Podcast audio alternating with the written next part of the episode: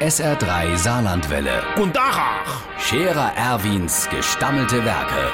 wo wir gerade beißen, pass mal auf. Erwin, grad einen Moment noch.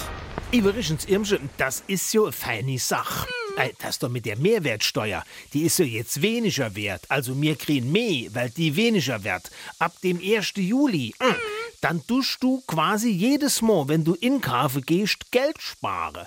Du gehst quasi ohne Geld aus dem Haus und kommst mit volle Tude hem. 3% gibt's doch. Also so viel Zinsen gibt's doch schon seit Jahren für kein Sparbuch mehr.